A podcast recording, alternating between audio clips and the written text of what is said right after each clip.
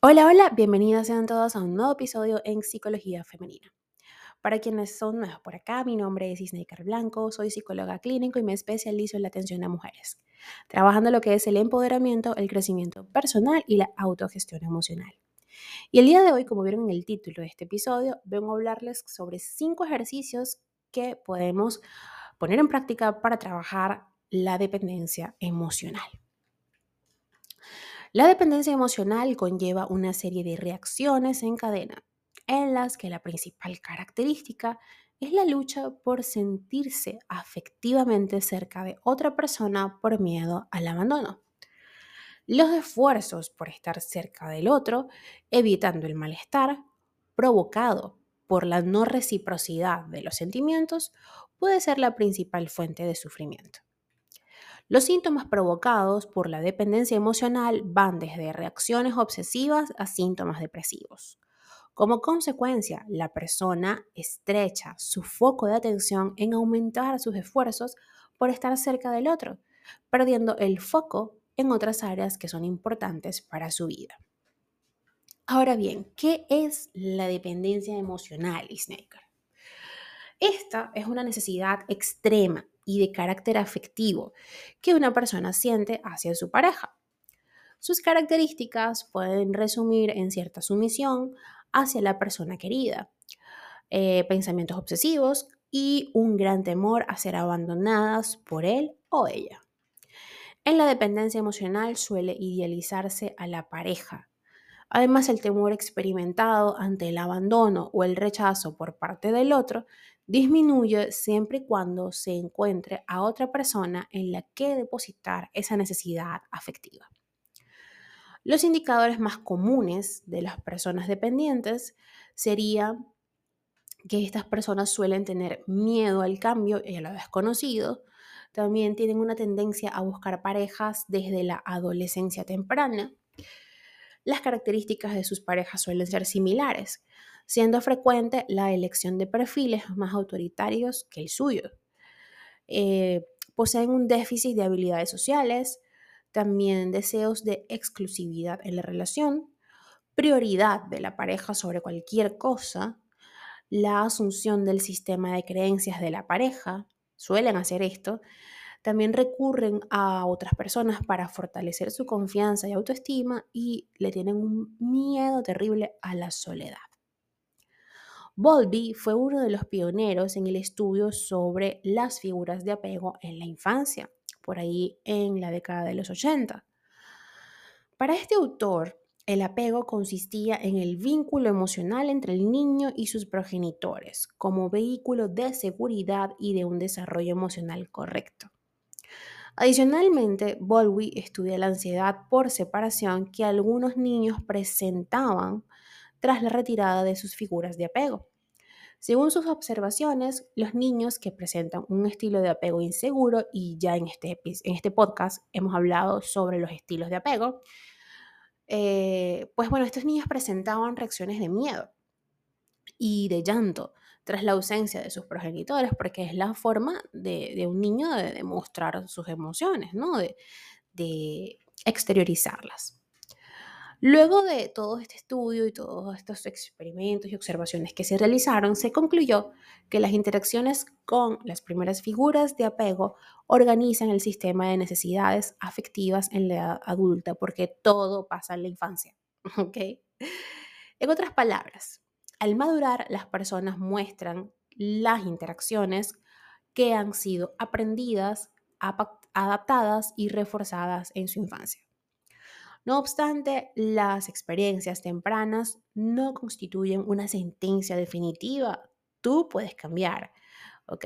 Esto no es un definitivo para el desarrollo de la dependencia emocional, ya que las experiencias del individuo en la edad adulta son otro peso a tener en cuenta. Ah, por ahí podremos darnos golpes y golpes contra la pared hasta que un día decidimos ya basta, ¿ok? No más. Los ejercicios que acá les voy a compartir no excluyen la pertinencia de acudir con un especialista y en este caso estoy yo, tu psicóloga Isneikar Blanco, para acompañarte. ¿Ok? Resulta imprescindible la exploración exhaustiva de la historia individual de cada persona para que se te dé un correcto tratamiento.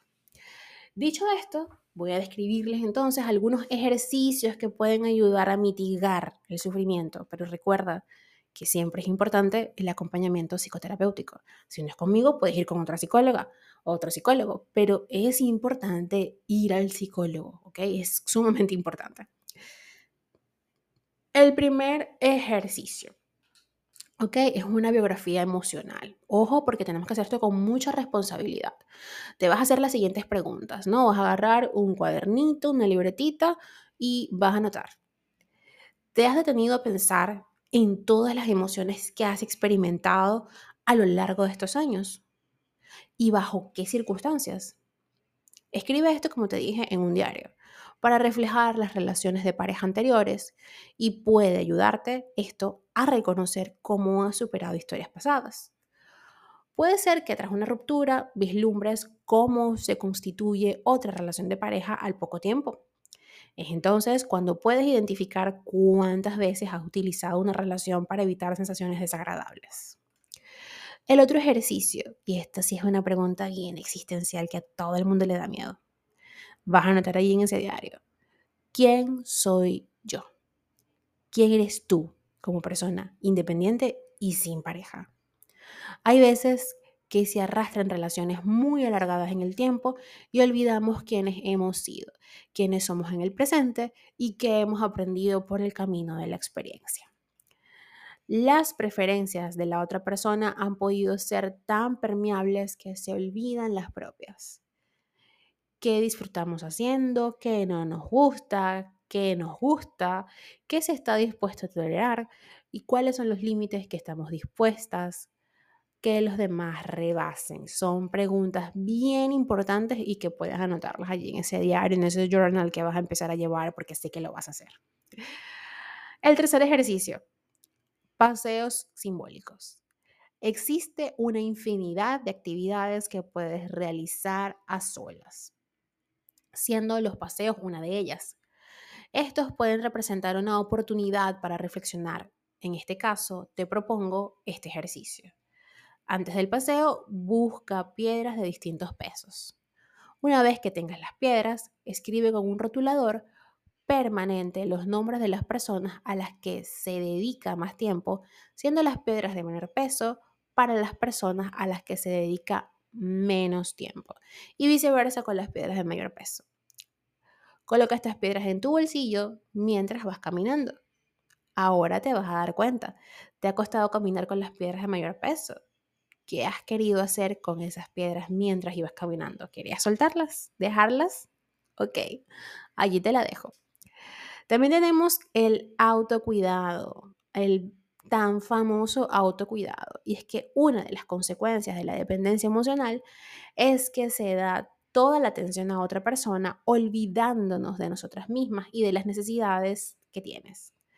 El autocuidado eh, puede ser realizar planes en solitario, exponerte a la independencia y a los sentimientos que genera esto y constituye también una tarea esencial.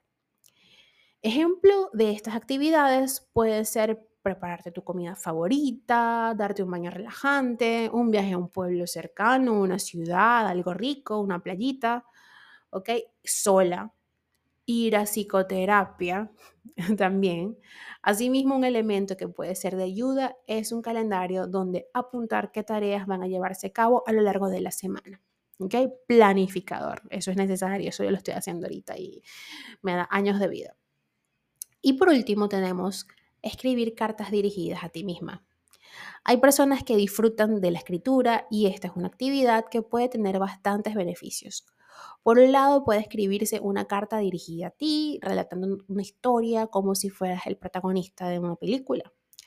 Por otra parte, pueden redactarse los límites y comportamientos que estás dispuesta a permitirte y de cara al futuro, cómo vas a afrontarlo, ¿ok? y estos límites cómo te van a ayudar a mejorar. Dándote cuenta que cuando se traspasa la barrera del respeto a ti misma, entonces estás perdiendo todo.